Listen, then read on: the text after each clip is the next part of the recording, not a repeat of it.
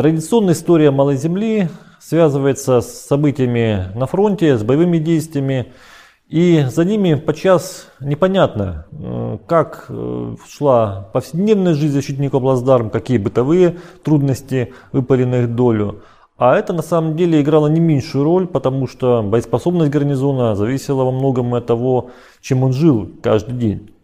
Начать же нужно с того, что Мысхака, который сегодня является районом Новороссийска, довольно плотно застроен, в 1943 году представлял собой достаточно пустынную местность, где почти отсутствовала растительность, где выращивался виноград, где было несколько небольших поселков. На западной окраине плацдарма, который заканчивался на высотах горы Мысхака, высился этот самый массив высотой около 440 метров над уровнем моря. Но на востоке постепенно местность снижалась и, в общем-то, Берег Черного моря представлял собой пляж, необорудованный и мало подготовленный для высадки войск и грузов. Путь на Малую Землю начинался из Геленджика, небольшого курортного городка, который до войны практически не имел портовых сооружений. И именно это стало сложным моментом снабжения советских войск под Новороссийском, потому что возможности причалов в Геленджике не позволяли должным образом снабжать большую группировку войск. Напомню, что боевые действия шли не только на Малой Земле, но и к северу, востоку от Новороссийска. И все это ложилось непростым, тяжелым бременем на тех, кто занимался снабжением. От Геленджика путь на Малую Землю лежал по морю. Протяженность этого пути составляла около 30 морских миль. И, в общем-то, за ночь корабли, суда Черноморского флота могли преодолеть этот путь в обе стороны. Поначалу снабжение было возложено на корабли суда среднего тоннажа, канонерские лодки, тральщики, военные транспорты, но понесенные в феврале 1943 года потери от воздействия торпедных катеров противника, от минной опасности заставили командование Черноморским флотом отказаться от использования судов и кораблей среднего тоннажа и перейти к использованию катеров, сейнеров, мотоботов, то есть всего, всей той массы судов, которые получили название Тюлькиного флота, связанного с их э, происхождением, связанного с тем, что до войны многие из этих судов занимались рыбной ловлей. Доставка же войск и грузов предполагала их высадку на берегу. Берег не имел к началу существования плацдарма каких-либо портовых и причальных сооружений. Некоторые из них были сооружены уже в ходе боевых действий, в том числе, например, на острове погибшие канонерские лодки «Красная Грузия». Затем грузы попадали в распоряжение команд, которые специально занимались их переправкой в отдельные части. Но поначалу, в феврале 1943 года, процесс этот был почти не организован, достаточно хаотичным. А главное, что существовала всегда угроза обстрела со стороны артиллерии, минометов противника, ударов авиации, ударов немецких катеров. Все это делало снабжение плацдарма, перевозку грузов смертельно опасным делом. Не случайно майор Куников, тот человек, который возглавлял первый высадившийся на Малую Землю отряд, получил смертельное ранение именно на берегу, руководя разгрузкой очередной партии транспорта. Снабжение Малой Земли э, было связано не только с флотом, но и с авиацией. Первые дни действий десантников Куникова грузы им сбрасывала авиация Черноморского флота, хотя этих грузов, конечно, было недостаточно. Ну а после того, как в руки советских частей попала территория аэродрома Мысхака, предпринимались усилия по восстановлению взлетно-посадочной полосы, использования этой полосы для приемки грузов.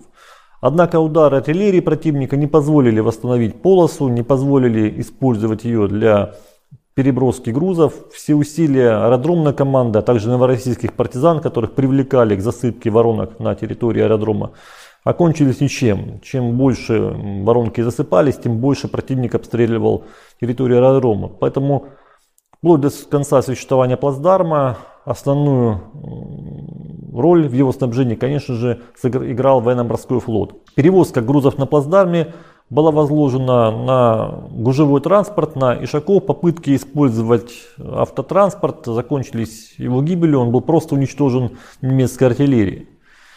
И все это, конечно, представляло собой особую сложность для защитников гарнизона.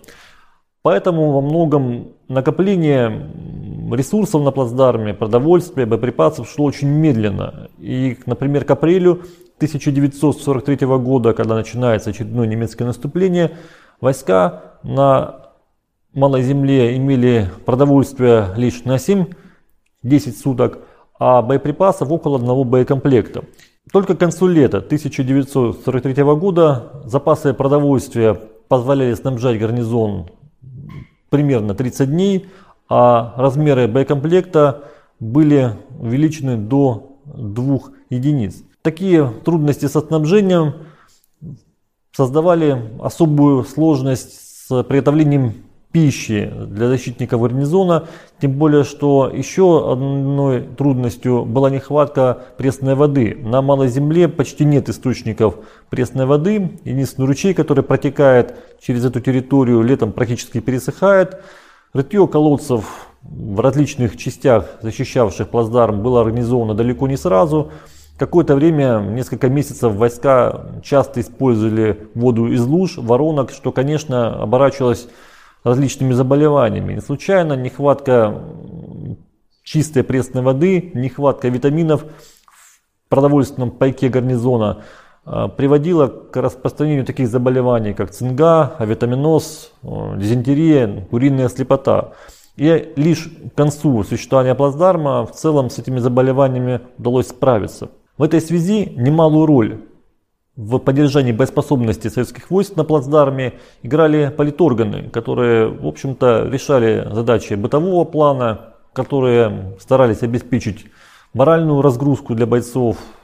После окончания активных боев, начиная с мая 1943 года, проведена была целая серия различных досуговых мероприятий, конкурсы самодеятельности и тому подобное. И вот все это позволило гарнизону Малой Земли почувствовать э, себя частью всей той страны, которая сражается против захватчиков, позволило людям на плацдарме осознать, что они не оторваны до большой земли, что они не изолированы, и это, конечно же, укрепило э, боеспособность войск.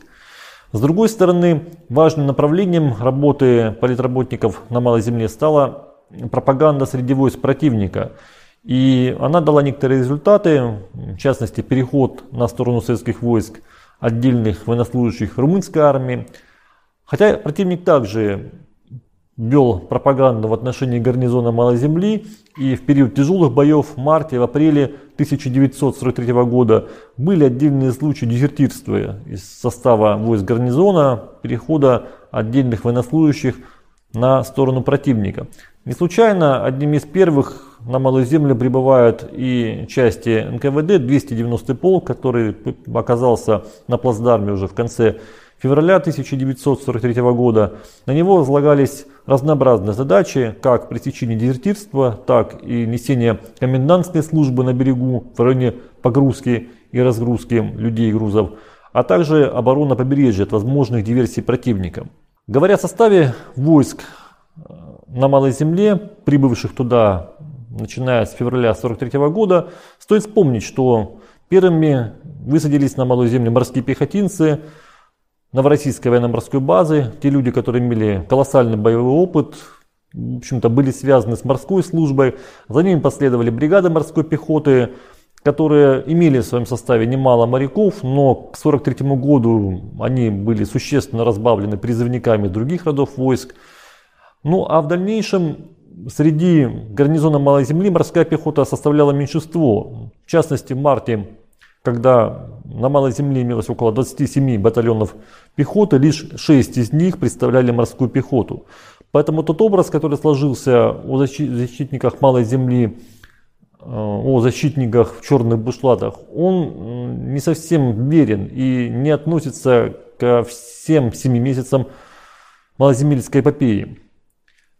Существует и другой стереотип, который связан с участием в боях на Малой Земле штрафников.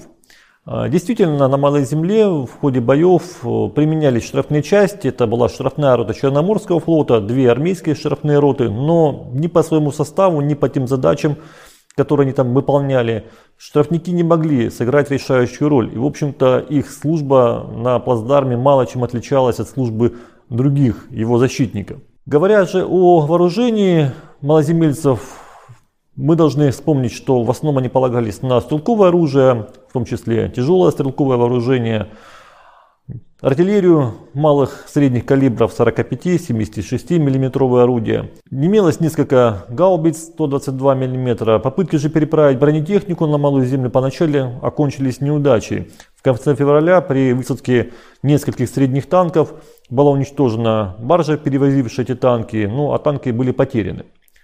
И только уже в мае 1943 года на Малую Землю на спаренных мотоботах были переброшены легкие танки, которые составили резерв командования десантной группы войск.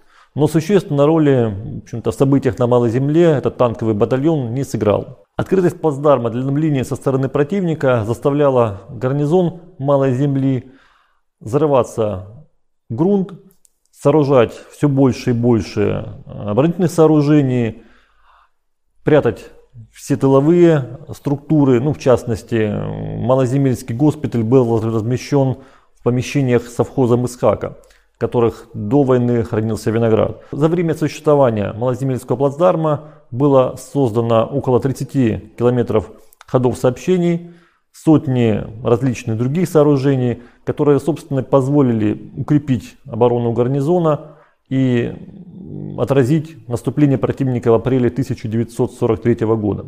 Жизнеспособность плацдарма во многом зависела и от поддержания надежной связи. Первоначально отряд Куникова, высадившийся в феврале 1943 года, рассчитывал только на радиосвязь и во многом ее устойчивость и позволила удержать плацдарм в первые дни его обороны. В дальнейшем через э, Цемесскую бухту было проложено несколько кабелей, в том числе бронированные кабели, благодаря которым поддерживалась устойчивая проводная связь. В отдельных случаях на Малую Землю посылались офицеры связи, хотя, конечно, их отправка была связана с риском. Ведь немало судов, кораблей на пути малую, на Малую Землю подвергались атакам, отдельные из них погибли. По-своему интересной была деятельность снайперов – Советское командование с э, учетом того, что бои на Малой Земле принимают позиционный характер, активно пропагандировало снайперское движение среди войск гарнизона, направляло на плацдарм команды снайперов. На их счету оказалось немало убитых солдат и офицеров противника. Одним из самых ярких успехов советских снайперов стала гибель генерала Креса, командира 4-й горной дивизии немецкой армии, в тот момент, когда он осматривал румынские позиции. Особой темой в истории Малой Земли стала проблема захоронения погибших. Э, этот опрос был важен по разным причинам, как с морально-этической точки зрения, так и с точки зрения э, эпидемиологической. Ведь ограниченность плацдарма, скученность войск – конечно же, ставила очень острый вопрос с э, захоронением погибших. Лишь некоторым из них посчастливилось быть отправленным на Большую Землю. В частности, на Большой Земле были похоронены майор Куников и еще ряд должностных лиц, которые находились на Малой Земле и погибли там. Но большинство защитников э, были захоронены в расположении войск, расположении тех частей соединений, к которым от не относились.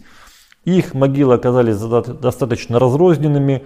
После войны велась работа по захоронению всех защитников на братском кладбище, но до сих пор при ведении строительных работ на Мысхака скрываются те или иные захоронения солдат и офицеров Красной Армии.